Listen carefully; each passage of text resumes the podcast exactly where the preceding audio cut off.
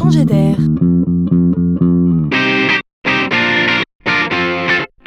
C'est la chronique de Laurent Collen. Il est des innovations qui font que plus rien ne sera jamais comme avant. Et en voilà une belle illustration, et elle s'adresse aux musiciens. Tout musicien qui soit s'est forcément déjà retrouvé un jour un instrument entre les mains, seul dans une chambre ou dans une maison vide. Alors cette fois on peut y aller, on s'applique, on se lâche, on fait comme on veut, on fait comme on aime. Dans tous les cas, on rêve. On rêve de quoi? De succès? Non, pas encore. On rêve de ne pas être seul.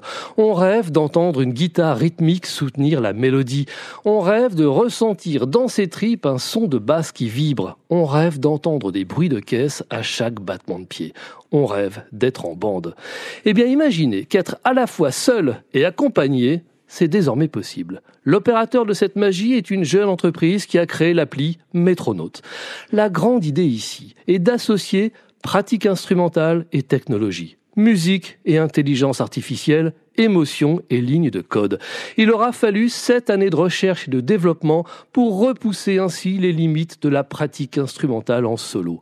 Comprenez que c'est bien l'IA de l'application, entendez, intelligence artificielle, qui, en suivant l'interprétation du morceau, va proposer un accompagnement musical et surtout l'adapter en temps réel. Oui, c'est du live. En bref, vous jouez d'un instrument et l'orchestre via l'appli vous accompagne.